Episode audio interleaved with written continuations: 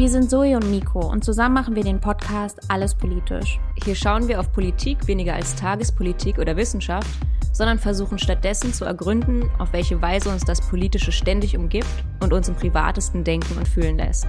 Unser Blick schweift dabei auf Alltägliches, wie zum Beispiel Dating, Gesundheit oder das Gefühl des Neids. Dabei beziehen wir uns auch auf historische Prozesse und bringen Perspektiven aus der Kulturwissenschaft und Psychologie mit ein. Und heute reden wir übers Schlafen und übers Träumen. Wir werden gleich erst einschlafen, dann träumen, zum Tagtraum kommen und am Ende werden wir auch aufwachen.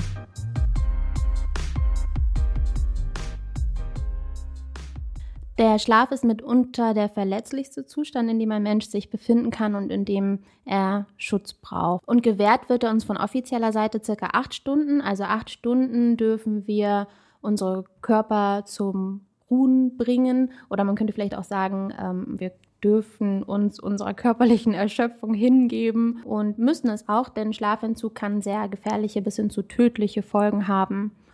Und die Festlegung oder Vorstellung von acht Stunden in dieser Form ist zunächst alles andere als natürlich. Das ist nämlich total abgefahren, dass acht Stunden nicht zufällig genau ein Drittel von 24 Stunden sind. Und zwar kommt das aus dieser Dreiteilung des Tages, dass man acht Stunden arbeitet, acht Stunden Freizeit hat und dann acht Stunden schlafen kann. Das war früher eine Forderung der Arbeiterinnenbewegung schon im 19. Jahrhundert und es wurde in Deutschland dann 1918 von der SPD auch politisch umgesetzt, dass man eben als Arbeitsschutzgesetz, als zum Schutze der Bevölkerung diese acht Stunden auf jeden Fall sich ausruhen darf und schlafen darf. 1923 wurde es dann nochmal gelockert und wurde dann aber auch 1946 von den Alliierten wieder eingeführt. Auch heute ist es noch ein ganz normaler Teil von unserem Arbeitsschutz. Und zwar zum Beispiel, dass zwischen zwei Schichten, die man macht, mindestens elf Stunden liegen müssen. Und das geht auch auf diese Dreiteilung zurück, beziehungsweise eben darauf, dass man sich genügend ausruhen muss nach der Arbeit.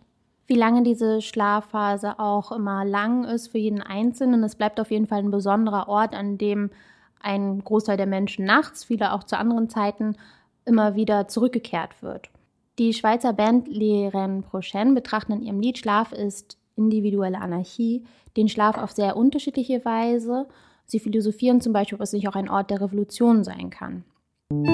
Schlafen kommt von schlapp und ist auch mit dem Wort schlaff verwandt. Schlafen bedeutet nicht produktiv sein im materialistischen Sinne. Schlafen, das heißt nicht schaffen. Auch die Schläfe leitet sich von Schlaf. Schlafen bedeutet nicht produktiv sein. Ich finde, das macht so ein bisschen den Denkbereich von Schlaf und Kapitalismus auf. Da gibt es das Buch von Jonathan Crary, 24-7 Schlaflos und Kapitalismus, in dem er, man kann es sich schon denken, sehr kritisch und generell mit einer sehr kulturpessimistischen Haltung auf die Entwicklung unseres Schlafs sieht und auch immer wieder Beispiele bringt, in denen Menschen versuchen, den Schlaf bzw. ihren Wachzustand auszubeuten oder auf irgendeine Weise nutzbarer zu machen. Zum Beispiel erwähnt er militärische Forschung an einem Sperlingsvogel, den Dachshammer, der jeden Herbst von Alaska nach Mexiko fliegt, sieben Tage lang ohne Schlaf. Tagsüber fliegen sie und nachtsüber besorgen sie sich Nahrung. Und dabei sollte herausgefunden werden, wie sie das hinkriegen, vor dem Hintergrund der Idee, das Schlafbedürfnis bei Soldatinnen zu senken. Und in den hm, ja, ich meine, jetzt werden auch Kriege anders geführt als noch vor 50 Jahren, aber ähm, es ist halt bekannt, dass in vergangenen Kriegen zumindest wurden Soldaten vom Staat mit Amphetaminen versorgt, damit sie sehr lange Zeit wach bleiben können. Und wenn man sich vorstellt, dass solche Forschungen es schaffen würden, das Schlafbedürfnis unserer Körper irgendwie zu reduzieren, dann würde man solche Erkenntnisse bestimmt auch in anderen gesellschaftlichen Bereichen einsetzen ja, welche können das denn sein? ja, an allererster Stelle natürlich immer die Wirtschaft. Da gibt es auch ein ziemlich gruseliges Beispiel für Schlafentzug zugunsten von Arbeit. Und zwar in der Finanzbranche starb 2013 ein 21-jähriger Praktikant. Der war Praktikant einer Investmentbank in London und bevor er gestorben ist, hat er anscheinend 72 Stunden lang durchgearbeitet. Das hat dann dazu geführt, dass zum Beispiel die Bank Goldman Sachs Richtlinien dann für sich selbst entschieden hat, nach denen Mitarbeitende nur noch 17 Stunden am Tag arbeiten dürfen, was natürlich sehr weit entfernt ist von unseren eigentlichen acht Stunden. Und da kann man sich ja schon fragen, ob das jetzt vielleicht zu einem neuen Rhythmus führt irgendwann, dass wir 17 Stunden arbeiten, eine Stunde Fahrzeit haben, beziehungsweise das dann gleichzeitig auch unsere Freizeit und dann sechs Stunden nur noch zum Schlafen zur Verfügung haben. In einem breiteren Sinne kommen wir hier natürlich auf den, die schlaflosen ArbeiterInnen zu sprechen und gleichzeitig auch auf schlaflose Konsumentinnen. Wenn wir in einem System leben, in dem wir arbeiten bzw. produktiv sein sollen, also aktiv sein sollen, konsumieren sollen, dann muss man sich vielleicht auch nicht wundern, dass es, dass ein Zustand, in dem wir das alles nicht tun können, vielleicht uns Unbehagen bereitet oder ja, in diesem Schlafzustand werden unsere, in Anführungszeichen, Akkus aufgeladen, aber zunächst sind wir da ja auch erstmal angehalten. In unserer schnelllebigen Gesellschaft kann unser Schlafbedürfnis natürlich auch als etwas Unangenehmes wahrgenommen werden. Eben eine Zeit, die wir nicht bewusst nutzen können, in der wir nicht arbeiten können, in der wir nicht Soziales machen können. Und daher kommt wahrscheinlich auch dieses Phänomen des schlechten Gewissens. Also ich kenne das von mir zumindest sehr gut, dass äh, wenn ich besonders viel geschlafen habe, dass ich dann mich eigentlich nicht gut fühle, sondern eher den Eindruck habe, ah Mist, jetzt habe ich so viel geschlafen, jetzt habe ich nicht mehr so viel Zeit, meine Aufgaben zu erledigen. Ich finde auch gerade, wenn man, also sei es auch, dass man einen freien Tag hat oder so, also es gibt eigentlich kein gutes Gefühl, würde ich sagen, wenn man bis nach elf im Bett ist oder so. Also da muss man schon krank sein oder halt einen krassen Kater haben. Mhm. Also ich kenne auch Menschen, die das, äh, finde ich, nach meinen Beobachten zumindest so nutzten, auch um im Bett zu bleiben. Also so sich den Abend davor abschießen und es ist halt klar, das ist jetzt der Katertag so. Ähm, wenn man in ein gewisses Alter kommt, dann braucht man auch zwei Tage, um sich so ein bisschen wieder zu regenerieren. Also der ähm, Kater eigentlich auch so ein bisschen als Ausrede, um eigentlich ein anderes Bedürfnis zu erfüllen, und zwar das zum Schlafen, aber sich, das aus, ja, sich auszuruhen. Ja, es ist natürlich, also dieses auch ne, als Ausrede oder dieses äh, Bedürfnis dann durch die Hintertür sozusagen kommen zu lassen, indem man meinetwegen krank ist und ganz viel schlafen muss oder eben äh, sich abgeschossen hat und einen Kater hat und deswegen sich ausruhen muss.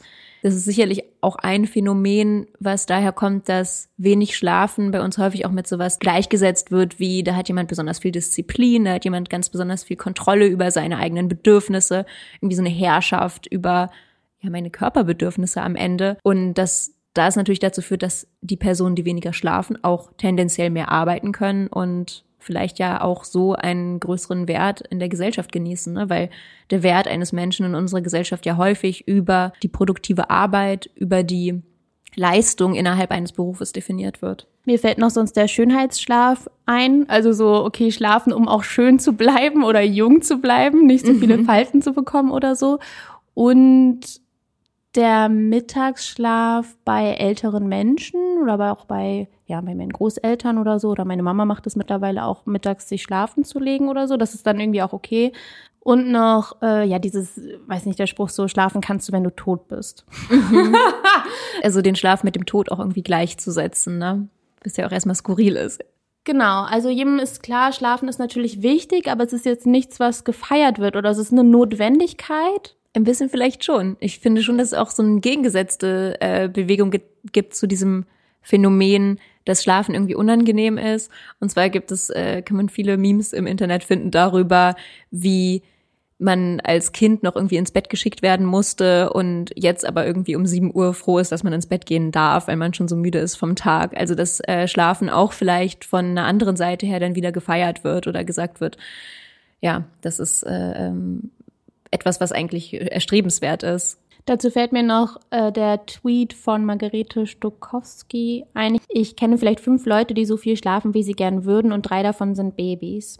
Würde auch sagen, dass ich tendenziell eigentlich immer weniger schlafe, als ich vielleicht möchte.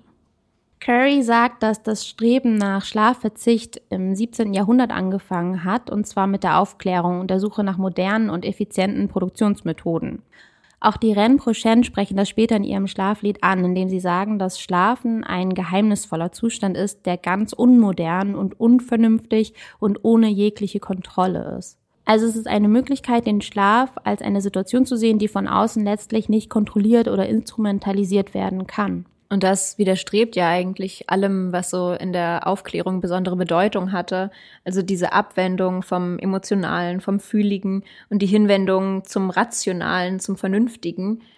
Da ist der Schlaf natürlich in diesem Kontext irgendwie unproduktiv. Also da kann man eben nichts machen, was irgendwie mit Vernunft zu tun hat. Die Idee, dass der Schlaf komplett unproduktiv ist, ist aber etwas seltsam, denn eigentlich ist er total produktiv. Wir produzieren ständig Sachen im Schlaf und zwar Träume. Träume haben in der Geschichte der Menschheit schon im Prinzip immer eine Bedeutung gehabt, sei es im religiösen oder politisch-gesellschaftlichen Kontext, wofür man zahlreiche Beispiele in der Bibel findet. Aristoteles hat über Träume geschrieben und so weiter. Für die Anwendung der Traumdeutung für Weissagung gibt es den Begriff der Oneiromantie. Für die meisten von uns heute würde ich sagen, spielen Träume als solche Weissagungen oder Visionen nicht mehr so eine Rolle. Aber es gibt schon auch noch gesellschaftliche Bereiche, wo Träume eine größere Bedeutung beigemessen werden. Zunächst kommen wir da zur Psychoanalyse. Ja, in der Psychoanalyse haben Träume noch immer, auch jetzt, eine ganz besondere Bedeutung. Aber vor allem ist wahrscheinlich wichtig zu sagen, dass eines der prägendsten Bücher des 20. Jahrhunderts über Träume geht. Und dieses Buch ist die Traumdeutung von Sigmund Freud eben dem Begründer der Psychoanalyse. Fun Fact übrigens, das ist gar nicht 1900 erschienen. Äh, das ist vordatiert worden. Eigentlich ist es nämlich noch im 19. Jahrhundert erschienen, und zwar 1899 aber Freud hatte da anscheinend irgendwie einen Riecher, dass das was äh, ganz besonders Prägendes wird und deswegen hat er das vordatieren lassen. Ja, weil äh, 1900 und dann so, wow. Ja, so die Einleitung eines neuen Jahrhunderts, so, ne?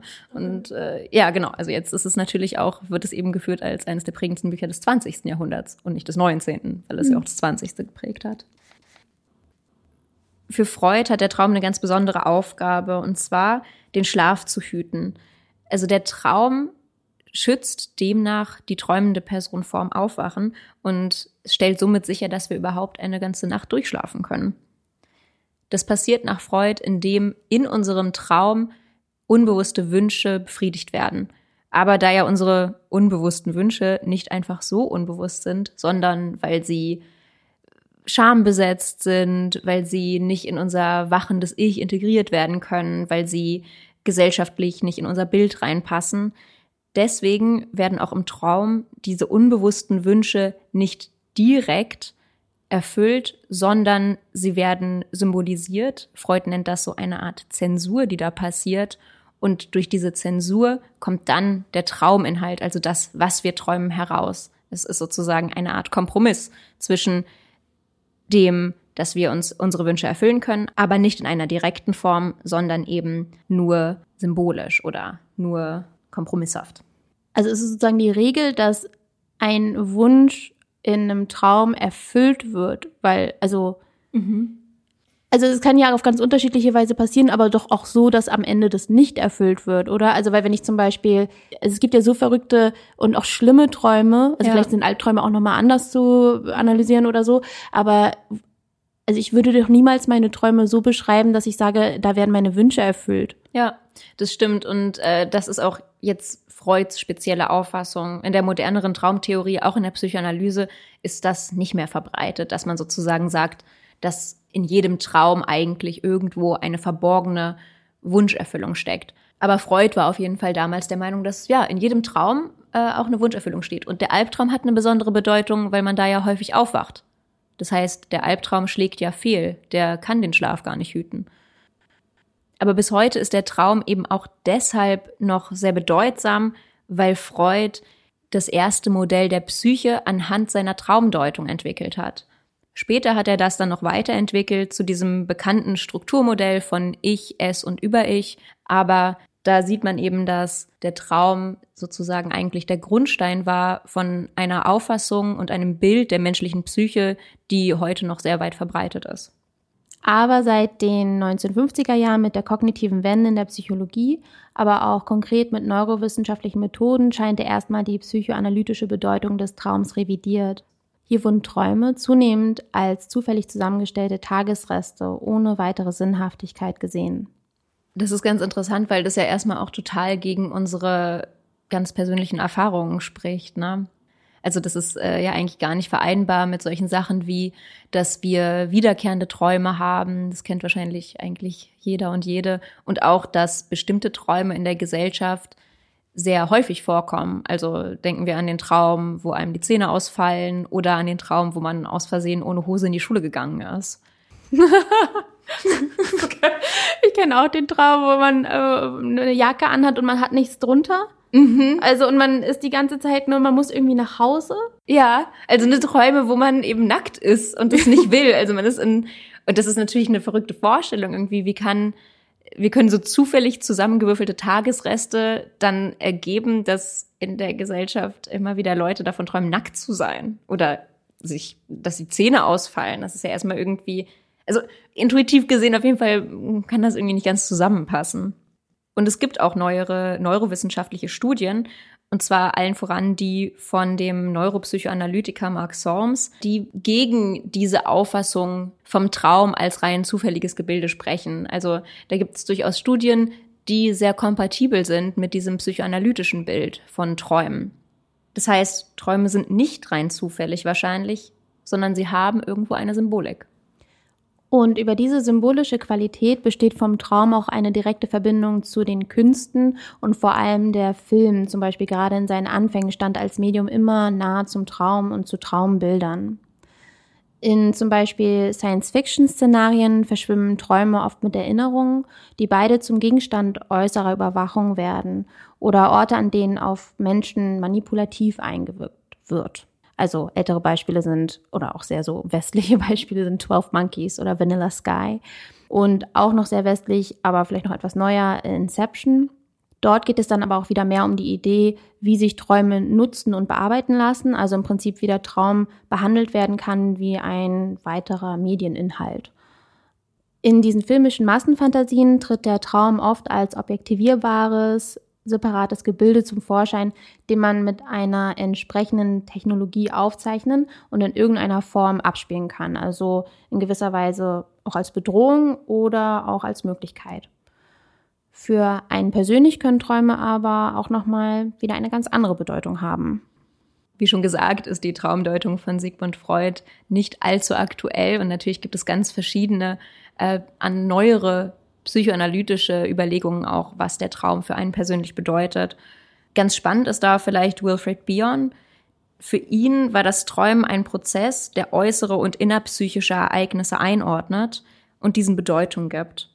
Man kann aber Träumen auch als ein kreatives Entdecken und Erfahren von verschiedenen Beziehungen, von Selbstentwürfen, vielleicht auch von Konfliktlösungen sehen. Und da sind wir schon ganz nah an einer anderen Form des Traums, und zwar dem Tagtraum. Der Traum lebt ja eben von der Symbolisierung.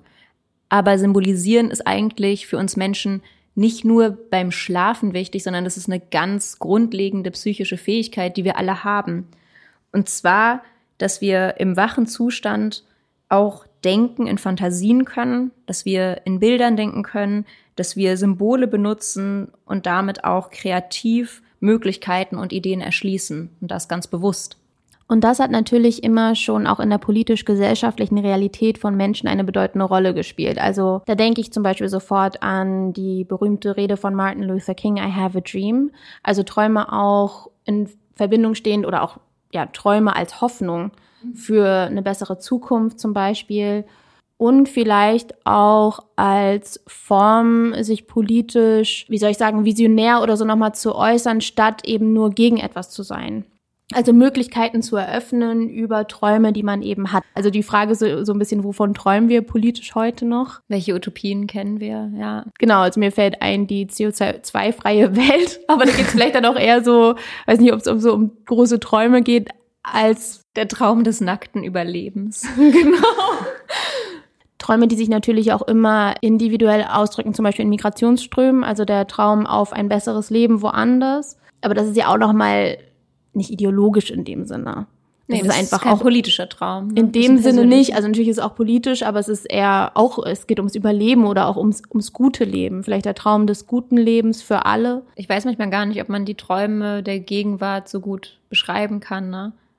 Also politische Träume, welche gibt es heute? Ich denke, es gibt schon welche, aber wie die, gibt es sozusagen einen großen? Ob es das so gibt nach dem Kalten Krieg sozusagen die Zeit der Ideologien oder der großen Ideologien auch irgendwie so over ist oder so. Also Ja. dass es da auch nochmal so eine Ernüchterung gibt und insofern Ja, also das ist ja sozusagen das, was Leute als The End of History bezeichnet haben. Das jetzt erstmal nicht sonderlich sinnvoll erscheint. Aber ja, eine Zeit, nachdem diese großen Narrative nicht mehr so einen Einfluss haben nach dem Kalten Krieg oder das erstmal so erscheint.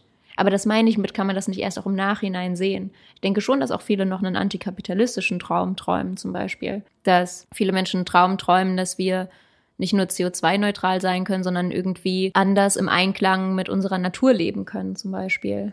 Zumindest ist es so weit, würde ich sagen, dass der American Dream zum Beispiel solche Schatten äh, wirft mittlerweile, dass niemand da mehr, glaube ich, so ganz, ja, wie soll man sagen, naiv oder also so daran glaubt, von Tellerwäscher zu Millionär. Also da ist man irgendwie auch so ein bisschen drüber hinweg. Also man weiß, was der Kapitalismus für, für Schrecken irgendwie bringt, würde ich sagen. Ja, der kapitalistische Traum hat sich erfüllt und ausgeträumt, glaube ich, ne? Ist dann ein Albtraum geworden am Ende. Dö-dö-düm. In der Vergangenheit hatte etwas anderes als das Träumen auch eine ganz besondere Bedeutung in der politischen Rhetorik. Und zwar das Erwachen. Beim Erwachen oder Aufwachen in einem unmittelbar politischen Kontext wird allerdings gleichzeitig auch wieder der Schlaf zum Thema, denn das Bild einer Gesellschaft von Schlafenden, was in diesem Fall, glaube ich, auch gleichbedeutend ist mit einer Gesellschaft von Unbewussten, wird im politischen Spektrum von ganz links genauso wie ganz rechts benutzt. Dabei geht es allen Seiten um eine Art Bekehrungsprozess. Die schlafwandelnde, unbewusste, herumträumende oder umnachtete Masse soll aus diesem irrationalen Zustand herausgerufen werden, irgendwie äh, aufgerüttelt werden, herausgeleitet hin zu, ja, zu was? Zur Erkenntnis, Vielleicht zur Realität, die Wahrheit anzuschauen mit wachen Augen. zu den Fakten oder einer besseren Zukunft eben. Ganz vielleicht sogar zur Wahrheit. Vorher haben wir von der Möglichkeit gesprochen, den Schlaf als eine Situation zu sehen, die von außen nicht kontrolliert oder instrumentalisiert werden kann, in der das Individuum vielleicht auch ganz bei sich sein kann. Aber hier bei der schlafenden Masse geht man davon aus, dass auf sie eingewirkt wurde, ohne groß auf Widerstand zu stoßen, beziehungsweise der Schlaf selbst steht für etwas Falsches irgendwie und es braucht einen politischen Wake-up-Call. Für diesen gibt es einige Beispiele und einer der schrecklichsten in der jüngeren Geschichte wäre wahrscheinlich die Wahlparole der NSDAP in den frühen 30er Jahren, die aus einem SA-Lied entlehnt wurde, Deutschland erwache. Überschrieben hat das Kurt Tucholsky in seinem antifaschistischen Gedicht mit dem gleichen Titel im Jahr 1930. Und auch sehr prominent Wacht auf, Verdammte dieser Erde. Das ist der Beginn der deutschen Fassung der Internationale, die in den letzten Jahren der Weimarer Republik von SozialdemokratInnen ebenso gesungen wurde wie von Kommunistinnen. Es gibt natürlich auch sehr viele religiöse Erweckungen, die historisch betrachtet genauso politisch waren. Und hier nur ein Beispiel, die Paulusstelle im Römerbrief. Die Stunde ist da, aufzustehen vom Schlaf. So lasset uns ablegen die Werke der Finsternis und anlegen die Waffen des Lichts. Kommt mit dem Erwachen ein erlösender Moment? Zumindest erwartet einen mit dem wachen Bewusstsein die erlangte oder auch wiedererlangte Fähigkeit, endlich die Realität zu erkennen, endlich vielleicht auch das Richtige vom Falschen unterscheiden zu können. Was ich ganz interessant finde, ist ein aktuelleres Beispiel, nämlich der Tweet von Greta Thunberg aus November diesen Jahres. Es war ein Kommentar zur Klimakonferenz in Glasgow. Und neben ihren bestimmt schon zahlreich getweeteten Wake-up-Calls sagt sie hier, Many are asking what it will take for people in power to wake up. But let's be clear, they are already awake. They know exactly what they're doing. Das ist insofern interessant, als dass es dieses Aufwachen aus einem umnachteten, irrationalen Zustand hier gar nicht mehr gibt. Der wird gar nicht mehr angenommen, sondern es wird gesagt, dass die Menschen, die irrational handeln, das sehr bewusst tun. Also sie auch durchaus vielleicht ganz wach dabei sind. Was mich zur Frage führt, können wir überhaupt noch zu einer anderen, besseren, richtigeren Welt oder irgendeine Art von Wahrheit aufwachen? Das ist eine gute Frage irgendwie, ob wir, und da vermischen sich natürlich jetzt die Grenzen, ob wir um aufzuwachen, nicht erst auch einen neuen Traum formulieren müssten, ne? von dem aus man dann andere Leute wecken kann. Ja, ich hätte gerade überlegt, also würde es dann heißen, dass rational handelnde Menschen, die wach sind und so weiter, gar keinen Träumen nachgehen? Die träumen halt gar nicht. Naja, auf jeden Fall, ne, es ist ja dieser Tweet von äh, Greta, spricht ja darauf an, dass es anscheinend nicht deren Traum ist. Die sind schon wach, die wissen über die Realität Bescheid und verfolgen ein ganz anderes Ziel eigentlich. Naja, stimmt schon. Also wenn man eben so rational und äh, wach handelt, dann organisiert man irgendwas. Also in dem Fall organisiert man irgendwie die politische Realität oder ökonomische Verhältnisse auf irgendeine Weise. Aber geht man einem Traum nach, das passt da irgendwie nicht rein. Ne? Nichtsdestotrotz find, fand ich jetzt eigentlich beim Nachdenken über dieses Thema und auch in, unserem, ähm, in unserer Auseinandersetzung damit ganz schön, wie es eben doch verschwimmt. Also sozusagen eben nicht so dieses äh, Schlafen und Wachsein, sondern festzustellen, dass Schlafen, Wachen, Träumen, Wachliegen, Tagträumen, Schlafwandeln irgendwie alles Ausdrücke sind von Übergangsstadien, in denen wir uns oder zwischen denen wir uns befinden und irgendwo herumwabern und handeln. Ja, ich glaube, das Interessante ist ja, dass sowohl das wache Leben den Schlaf und damit auch den Traum informiert, aber eben auch andersrum. Also Ideen schöpfen aus Träumen, die dann im wachen Zustand umgesetzt werden können. Also vorhin meinst du auch der Traum als Motivator. Das heißt, vielleicht ist der ja genau auch besonders wichtig, um einen anzutreiben, um Veränderungen, meinetwegen politische Veränderungen auch herbeizuführen. Das heißt, es muss irgendwie beides geben oder es muss alles davon geben. Es muss die ähm, die Klarheit des Wachseins geben. Es muss das Unbewusste und die neuen Ideen, das Kreative im Träumenden geben und eben auch alle Zwischenstadien, wo wir tagsüber träumen, wo wir tagsüber uns verschiedene Optionen ausmalen und die durchspielen als Möglichkeiten in unserem Kopf. Also, dass wir unser Selbst damit schaffen, aber eben auch die Welt um uns herum irgendwie neu denken können das ist eigentlich vielleicht ein schöner Schlusspunkt im Sinne von, dass man das alles so auf einem, also man, es muss alles geben und es ist aber auch alles irgendwie so auf einer Ebene. Also es ist nicht das eine ist schlechter oder unproduktiver und so weiter, als die ganzen Wertungen, die wir ja auch schon besprochen haben, dass man das wirklich versucht, ich glaube, das ist oft auch unbewusst so da, also weil wir einfach so auf eine gewisse Weise geprägt sind, ähm, dass man das bewusster vielleicht versucht wegzulassen und alles also auf einer Ebene sieht. Und eigentlich eben genau wie vielleicht von realpolitisch aktiven Menschen äh, den utopischen Menschen vorgeworfen wird, dass sie zu viel träumen, so braucht es ja trotzdem beide Seiten, um etwas umzusetzen. Genau wie du gerade meintest. Es ist beides gleich wichtig und vielleicht könnte man aufhören zu kämpfen, um was jetzt nun der richtige Weg ist, ob es Träumen oder Wachsein ist. Soweit erstmal zu uns von den Zwischenzuständen, in denen wir uns immer mal so bewegen. Und schön, dass ihr uns begleitet habt. Vom Schlafen zum Träumen, zum Tagtraum und zum Aufwachen. Bis nächstes Jahr.